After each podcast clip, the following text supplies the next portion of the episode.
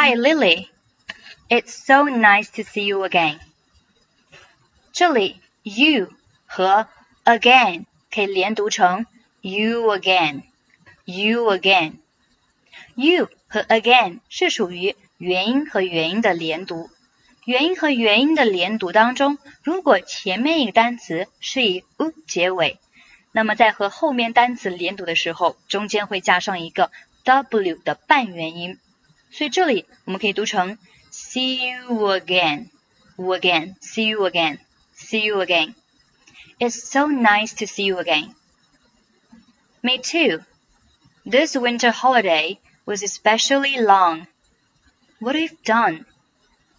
What 和 have 可以连读成 would have, would have, would have, would have done, would have done. Nothing special. I read a couple of books. Read 和 a 连读是 read, read. I read a couple of books. I read a couple of books, which I have been longing for. How about you? 这里 how 和 about 和上面的 you again 是一样的类型， 都是属于元音和元音的连读。元音和元音的连读，前面一个元音 ow ow，它是以 u 结尾的，所以中间呢还是加上 w 的半元音，变成了 how about。How about？注意 about 末尾可以选择不用发音。How about you？How about you？还要注意的是，how 和 about 两个单词都是属于双元音。ow，我们在发音的时候呢，要饱满一点，把嘴巴张大。ow，ow，how，about，连读。How about? How about? How about you? You know, I like traveling. Like 末尾不用发音。I like traveling.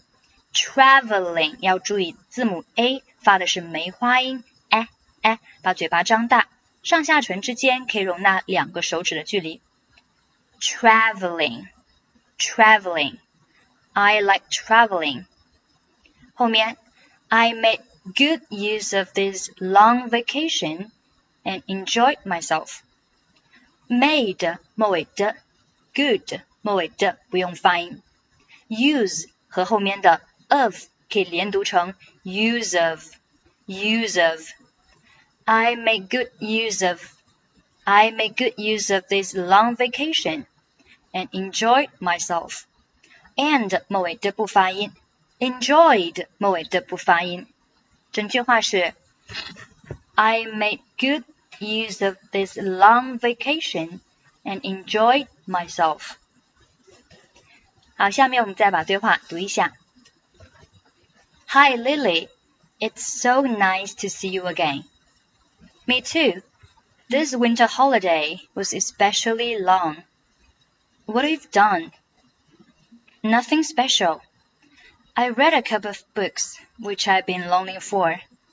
How about you? You know, I like traveling. I made good use of this long vacation and enjoyed myself. 想要参与每句话的跟读，欢迎关注微信公众号英语主播 Emily，在公众号里回复二零二一零五三一，就可以查看本期节目详细的发音标注。I'm Emily. I'll see you next time. 拜拜